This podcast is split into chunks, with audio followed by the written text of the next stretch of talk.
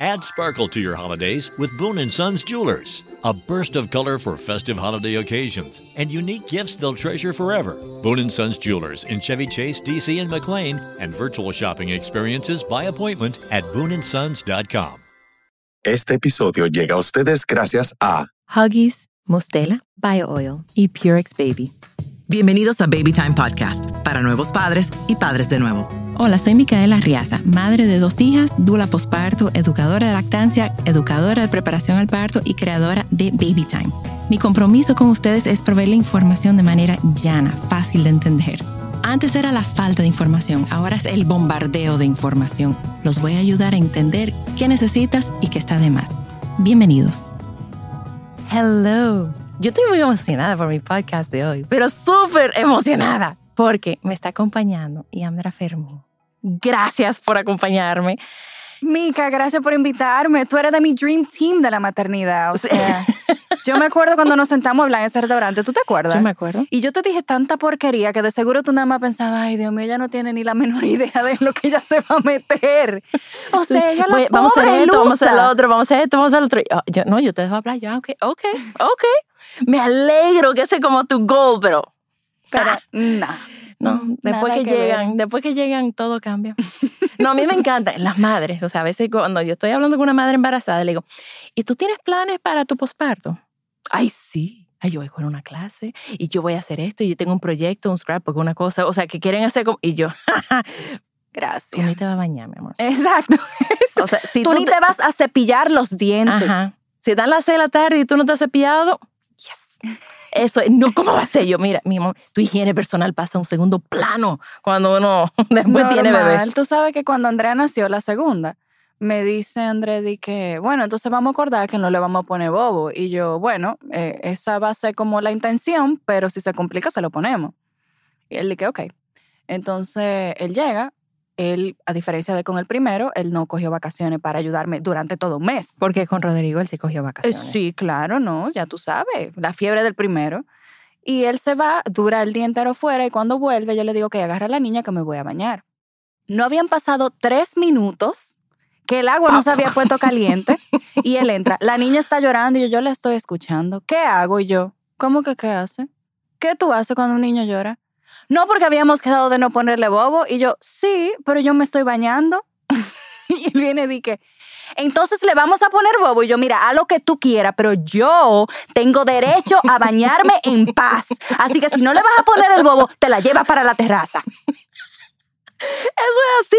Oh, Mira, yo me acuerdo, espérate, yo me acuerdo con Isabela. Isabela tenía, bueno, Baby Time no existía porque Isabela tenía como seis semanas. O sea, estaba como en ese pico. Y yo salí a Jumbo. O sea, yo salí, yo vivía en La Romana y le dije a mi esposo, yo vengo ahora. Ajá, como un break, porque uno cuando va al supermercado, que uno está recién parido, eso es como ir a, a Central Park, Sí, ¿entiendes? no, no, Eso es un viaje a Nueva York, o sea, con spa y Ajá. todo, porque tú saliste. Y me acuerdo que salí y yo llegué, o sea, de, de Buenavista a Jumbo eran como cinco minutos. Ok, crucé el puente nada más. Ujú. Llegué a Jumbo, me, me- me bajo y de repente me llama mi esposo, regresa que está llorando. Y yo, regresa que está llorando. Ay, Dios mío. Resuelve. Tú tienes que resolver. Yo regresar. No, entonces lo más chulo es, paso por el banco, el banco donde que yo pasaba todos los días por ahí y me decían, y me, alguien, me, o sea, salieron, ahí me pasaron, en ese viaje, en ese, hace mucho que yo no pienso en ese viaje a Jumbo, mira. Paso por el banco y sale una persona de ahí y me dice, ¡ay! Pero la barriga se te ve como recogida hoy. Y yo, la barriga está en la casa, men. O sea, Ay, Dios mío. ok, paso uno. Sigo en mi, en, en, en mi outing de Jumbo, o sea, sola. Ajá, en tu gran paseo. En mi gran paseo. Tú sabes que, como primeriza, es verdad que uno inventa mucho. Yo, yo tenía años que no pensaba en eso. Ok. Tú sabes que cuando uno está lactando, el- los senos tienen como mente propia y de repente sí. empiezan a botar leche Oh, sí, en sí. público. Ajá. Ok, entonces para que no, entonces yo en embarazada, yo dije, yo voy a ser muy consciente del medio ambiente y yo compré unos pads que eran reusables. Vaina no aguanta nada. Lo de bambú son eso, no aguanta, bueno, eh, hace 16 años yo no sé de lo que eran, pero no aguantaban nada. Entonces para mi gran paseo a Jumbo, Ajá. yo tenía un, un paquete, un, un paquete de medias nuevas que yo no había usado, de medias, medias. Entonces agarro varias medias y me las pongo en el brasier Ay, Dios. para que aguantara toda la leche y que fuera botando. Y yo, O sea, tú parecías un roba la gallina cuando tú saliste. básicamente, y me acuerdo que me encuentro con un amigo y me dio ese abrazo y cuando ese ¡Ay, Dios me abrazó, mío! yo nada más sentí que esa leche salía, pero yo, pero las medias funcionaron, o sea, no se me vio la leche. Después a mí se me ha hecho una infección de candidiasis. Ay, por Dios tener esas, porque entonces yo me dejaba las medias puestas, porque yo no usaba. No, de verdad que yo, yo no sé qué yo hubiera hecho sin Baby Time. Totalmente. Pero en esa época yo no existía. Yo pero, como pero Time no Micaela, existía. o sea, yo no. Hubo un momento en, en, en, mi, en mi locura de mi nube después de que tú das luz la primera vez que tú no sabes ni qué día hoy, ni cómo tú te llamas, ni a qué tú viniste al mundo. Tú estás como, ¿quiénes son ustedes? ¿Qué día es hoy? Ajá, es como, es como, o sea, de verdad, ¿qué es esta vaina? Porque uno está acostumbrado a vivir la vida de una forma y de repente, un día para otro, tú ni sabes nada de tu vida. Y yo me acuerdo que yo tenía una lista en el celular de todas las razones por las cuales el bebé podía estar llorando, que me la diste tú. Cambiar el pañal, tiene hambre, tiene sueño, está sobreestimulado, cierra la cortina, no sé qué, no sé cuánto, una lista ahí. Y yo sacaba la lista y yo dije, ok, déjame ver. Porque yo ni me acordaba, es que yo no podía, o sea, en mi mente no aguantaba esa información. No, porque tú estás en modo survive, o sea, en modo sobrevivencia. Totalmente. Mira, eh, me acuerdo que yo, yo tenía cinco días de parida y mi, mi vehículo se había quedado en el rancho, en el negocio de mi papá que queda a 15 minutos de la romana. Y de repente alguien dijo, mi mamá o mi papá, mira, vamos a ir a buscar tu carro. Y yo, yo voy, yo voy. Yo tengo que salir de mi casa y no puedo estar aquí. Entonces yo me llevé a la bebé y fuimos al rancho y eso es aire, o sea, eso es aire libre. Que yo decía, me acuerdo que la agarré y le decía, mira, allá están los caballitos y allá están las, los patos y la gallinita y los perritos. Y duramos yo creo que 10 minutos. Cuando regreso, está mi esposo esperándome, como co- la cara la tiene como un machete. Y me acuerdo sus palabras que fueron, tú eres una inconsciente. Porque tú, ¿cómo tú sacas a esta niña con el polvo? Y no es que yo, ¿qué polvo del diablo? Yo, yo, yo, yo me estaba volviendo loca en mi casa. Yo no puedo estar trancada en mi casa. Yo no estoy presa. Era horrible. Y tú no le dijiste, ¿y cómo se crían los niños en la granja? Ay, no, ¿Cómo no, se crían? No, porque no, como, como yo estaba en la nebulosa, yo no podía pensar tanto. Es verdad, es verdad. Uno no sabe ni qué es lo que va a responder. si, si le pasa algo, ya tú sabes. Yo, ok. Pero sabes que yo no sé si fue, mira, con la primera, a mí me dio, me dio depresión, no pero depresión, me, me dio la melancolía, los baby blues. Em, me acuerdo ta- también, teníamos como cinco días. Bueno, fue como ese, quizá ese fue ese mismo día que él me dijo que yo era inconsciente. Mm. Es posible. Que me acuerdo que estábamos los tres acostados en la cama y estaba Isabela en el medio de nosotros dos y de repente él me miró y me sonrió y me dijo, qué bella. Y se inclinó hacia mí para darme un besito, pero se la dio a ella. O sea, todo eso él se lo estaba diciendo a la niña. a ella. A la niña. ajá. Y yo me quedé mirándolo. Porque tú sabes, recién parido, se te está saliendo líquido por cada orificio de tu cuerpo. Correcto, correcto. Cada orificio de tu Tú tenías una cesárea. Sí. eh, la barriga, barriga de Bembá, en buen Fea, dominicano. blandita e Ujú. hinchada. Y yo empecé a llorar, pero a llorar, pero con hipío. Y el que fue, yo, yo, no me quieres. Tú no me quieres, tú no me quieres. tú no me-". Y él, pero yo te amo, yo, no. Tú la quieres ella. Y ella, pero ¿y qué fue? Y yo no te puedo explicar por qué yo lloraba. Simplemente yo me rajaba, me rajaba a dar gritos.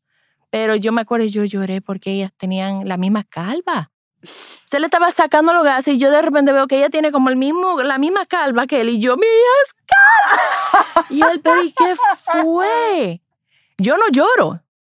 Ay, yo no lloro.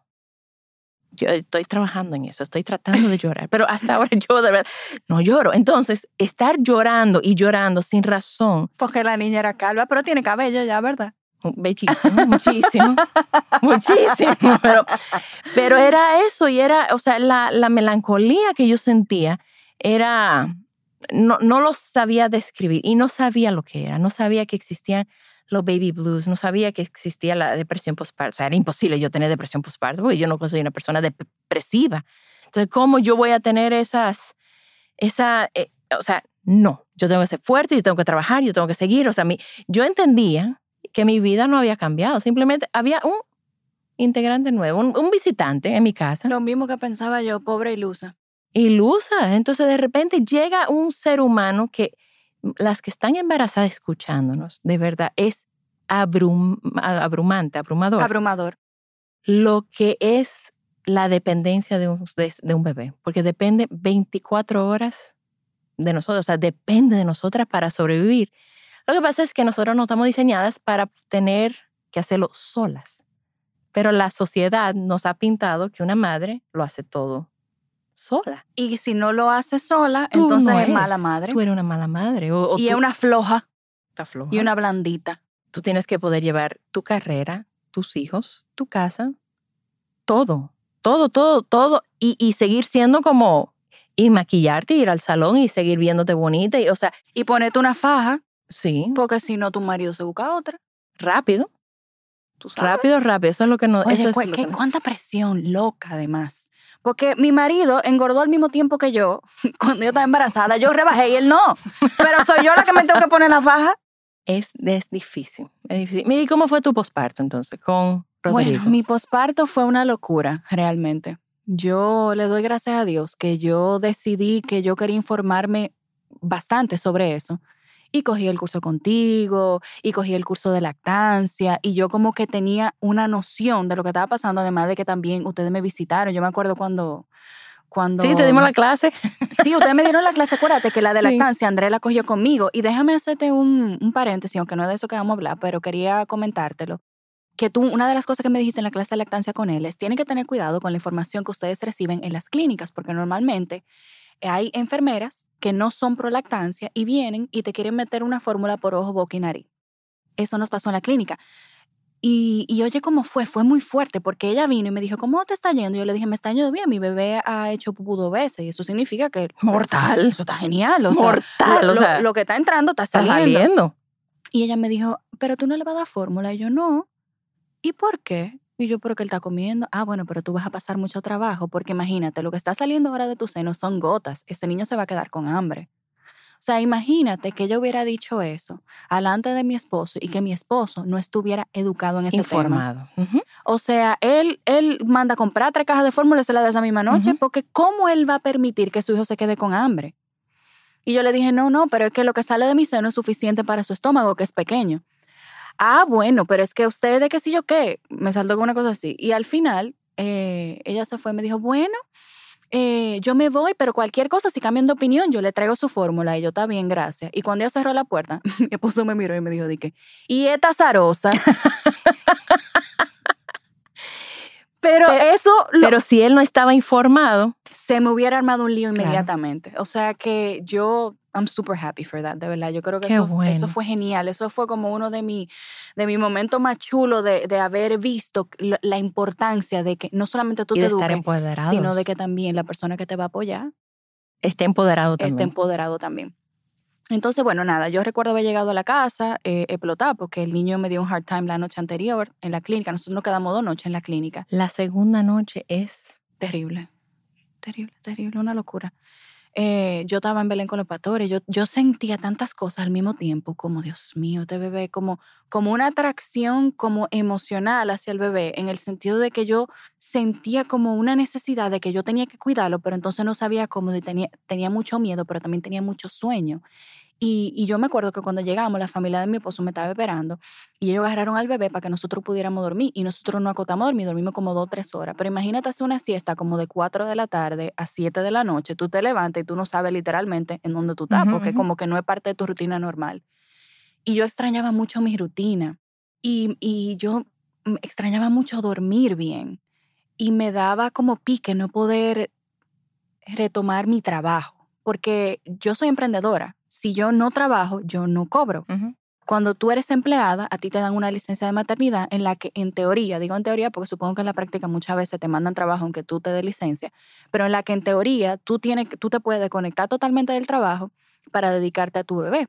Y ahí te puede dedicarse tu banco de leche y, lo- y no sé qué. Pero yo todo el tiempo tenía que estar pensando y tenía que estar produciendo. Mi trabajo es creación de contenido. Cuando tú no duermes bien, tú no puedes ni pensar. No, Y yo no sabía nada. nada. o sea, yo no sabía qué hacer, yo no estaba pensando, yo no sabía, yo sentía tantas cosas y no sabía si debía de compartirlas, pero sobre todo me sentía muy mala madre, porque este desorden emocional que yo tenía, óyeme, yo voy a mis amigas recién paridas, esta es la bendición más grande del mundo. Que en mi vida nueva no la cambiaría por nada. Y yo, pero ¿Y que tú? yo, yo, pero que mi vida de antes era mejor, porque yo dormía la noche entera, yo hacía lo que me daba la gana, yo me iba Yo no estoy bonche- viviendo ese, Yo me iba esa de- utopía que ella está viviendo. yo vivía, yo me iba de bonche con mi esposo, yo me iba de viaje, yo podía dormir, abrazar, acurrucar y no me dolía ni los senos, no había un carajito en el medio, o sea, como que, Dios mío, o sea, ¿de qué hablan? Y yo no sentí la conexión inmediatamente con mi hijo de amor, o sea, yo me acuerdo que a una de mis buenas amigas, yo la llamé, yo le dije, ven acá, yo voy a querer más a mi hijo que a mi esposo en algún momento, porque ahora mismo yo quiero más a mi esposo. Y ella me dijo, sí, tú lo vas a querer muchísimo más que a tu esposo, pero date tiempo, tú lo estás conociendo, deja que él te sonríe en un par de meses, porque que ahora mismo él nada más duerme, hace pupú y llora. Y no te da nada para atrás. O sea, no hay una interacción y uno se queda como Exacto. necesitando esa conexión. Es con como ellos. un bicuí que tú tienes Ajá. ahí, que para colmo no te deja descansar. Entonces yo estaba como que, men, pero y que yo seré la peor madre del mundo, porque es que yo, yo no sé lo que está pasando aquí. O sea, yo debería estar muriéndome de amor por mis hijos, o sea, por mi hijo en ese momento. Y yo no sé lo que pasa. Bueno, para los tres meses, ya yo como que medio le había cogido el piso al asunto y ya yo estaba nítida. Yo estaba, uff, disfrutando con mi bebé. No me gustaba despertarme temprano. That was very rough for me. O Ujú. sea, e- el, tema de la mala noche es, es tan terrible que yo lo entrené a los 10 meses. Y, y yo sé que no todo el mundo está de acuerdo con eso, pero yo dije, Tu "Oye, salud mental es más importante Exacto, ahora mismo. yo, o sea, yo, yo prefiero de verdad, o sea, hacer esto que, que yo volverme loca. ujú. Pero ya yo estaba a los tres meses como sintiéndome más conectada con, con Rodrigo. ¿Qué pasa? Que a los seis meses y medio de él yo me doy cuenta que yo estoy embarazada de nuevo. Y al poco tiempo a mí me empiezan los malestares otra vez. sí, porque a ti te dan. Tú mal. sabes, ¿tú te acuerdas que hasta, acupuntura me puse yo Ajá. aquella vez con Andrea? Yo me acuerdo que te buscábamos la, la menta de jengibre. padre.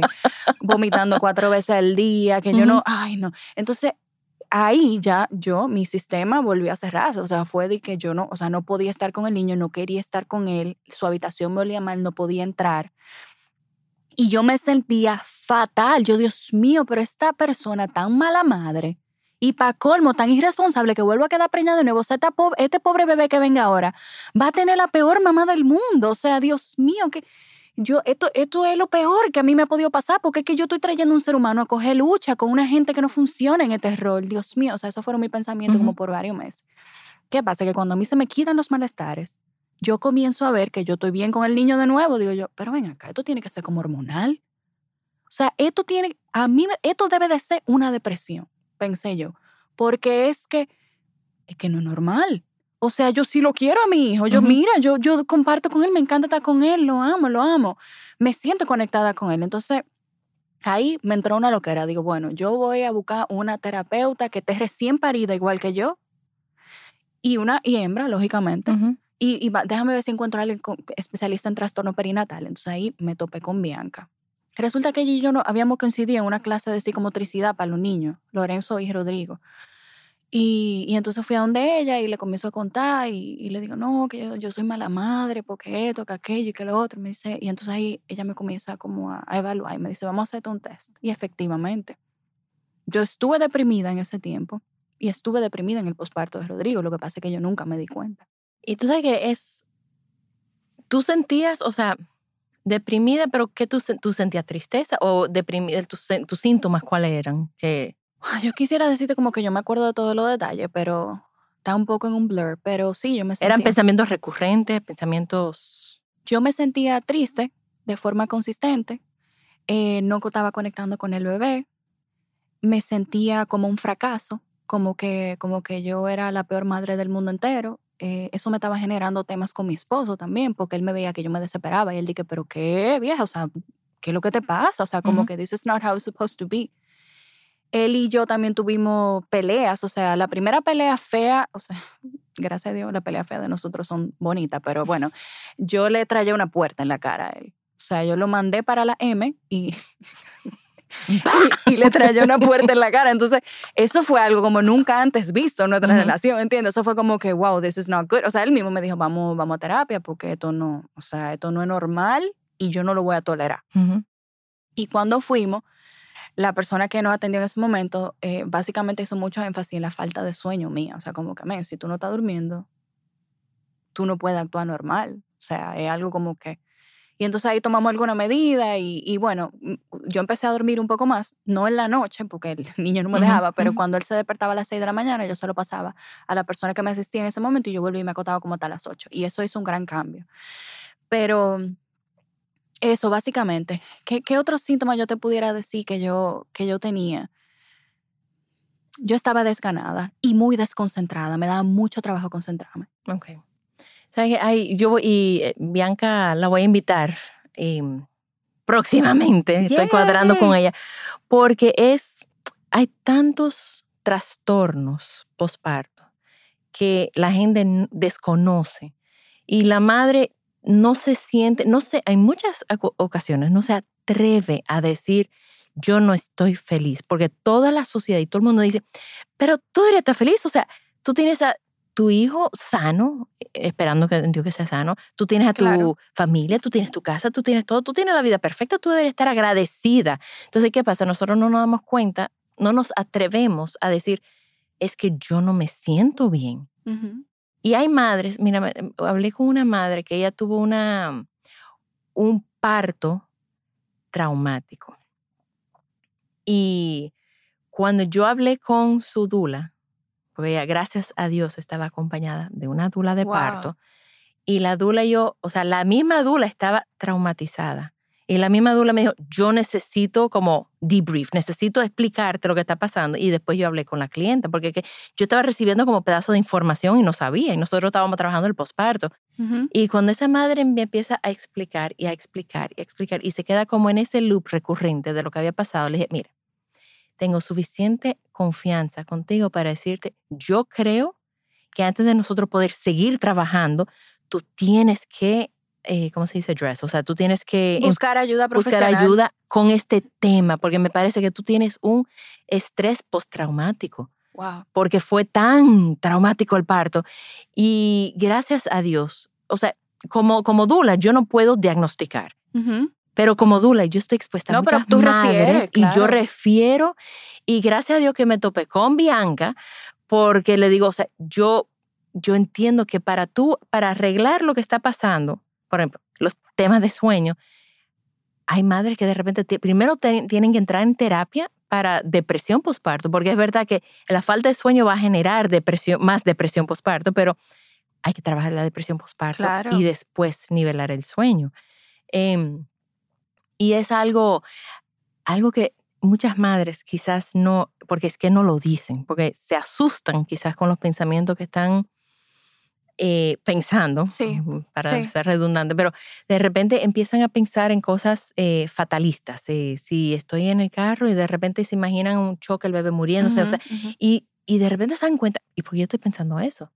Y ese, ese pensamiento que es recurrente y ellas- Genera una culpabilidad sí, espantosa. entonces, pero no se atreven a decírselo a nadie, porque van a decir, me van a quitar el bebé, o sea, o van a pensar que yo estoy loca, o van a pensar que yo soy una mala madre.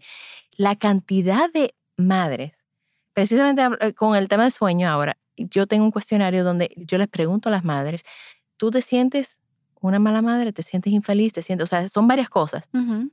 Y el 90% de las madres está, tienen esos pensamientos de ellas mismas, que son una mala madre. Ay, sí. y es que es una, hay una presión en la sociedad que no nos permite ser más nada que feliz. Y ser más nada que perfectas. Perfecto. Eh, mira, en mi caso, yo no, no tuve que medicarme con terapia y, y con hacer un plan, porque en ese momento corté que yo estaba embarazada de Andrea, hicimos un plan de cómo iban a pasar las cosas cuando ella naciera. Eh, afortunadamente, yo tenía una persona de confianza que cuidaba a mi hijo y cuando él se fue a la escuela, entonces él, ella cuidaba a Andrea en las mañanas, yo podía trabajar y yo la lactaba a demanda. O sea, ella me interrumpía 80 veces en lo que yo estaba en la oficina, pues yo tengo un home office y, y yo, le daba, yo le daba la teta y cariñito y no sé qué. Y éramos felices, todo fluyó muy bien porque ya teníamos más o menos un plan. y ella hacía sus siestas y no sé qué. Pero la verdad es que esa presión de ser perfectas, óyeme, uno lo recibe a veces de las mismas madres. O sea, es increíble. Yo, yo estaba leyendo en estos días algo de como de, de la cosa que hace una mamá en el día o qué sé yo. Era como que esta mañana me desperté. Eso fue una frase que, yo, que yo vi en una de esas cuentas gringas de maternidad que son súper, como súper sarcásticas, que decía, que bueno, me desperté esta mañana, le hice el desayuno a los niños, luego leí, trabajé, hice tal cosa, sé cuánto. Y es increíble lo mucho que tú puedes hacer cuando tú eres una habladora. A mí, o sea, yo lo que hice fue que cogí la frase en inglés, la traduje al español, la puse en mi feed, evidentemente di lo crédito a la persona que se lo inventó.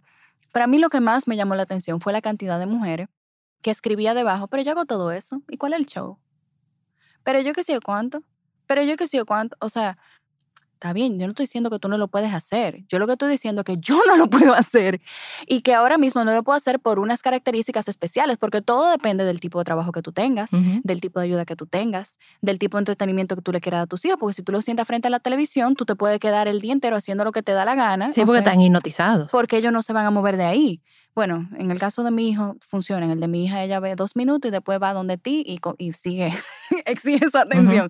Pero lo que te digo es que cada madre tiene una situación diferente y la madre que tiene una situación que no es igual a la de ella y que sí logra hacer otras cosas, juzga a la otra.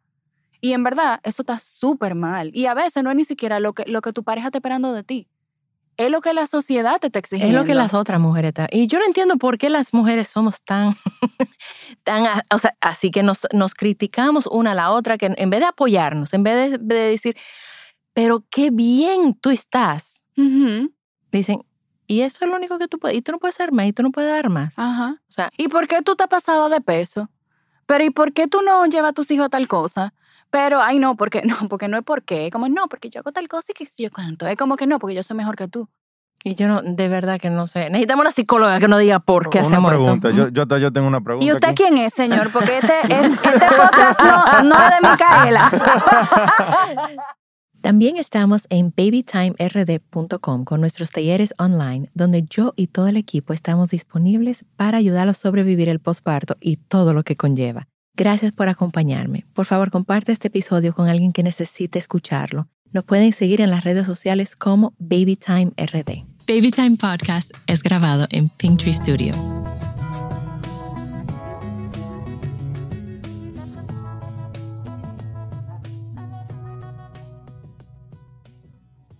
Looking for truly stunning jewelry this holiday season? Boone & Sons Jewelers is fully stocked with unique gifts they'll love in Chevy Chase, DC, and McLean, and virtual shopping experiences by appointment. Trusted by Washingtonians for over 70 years. BooneandSons.com.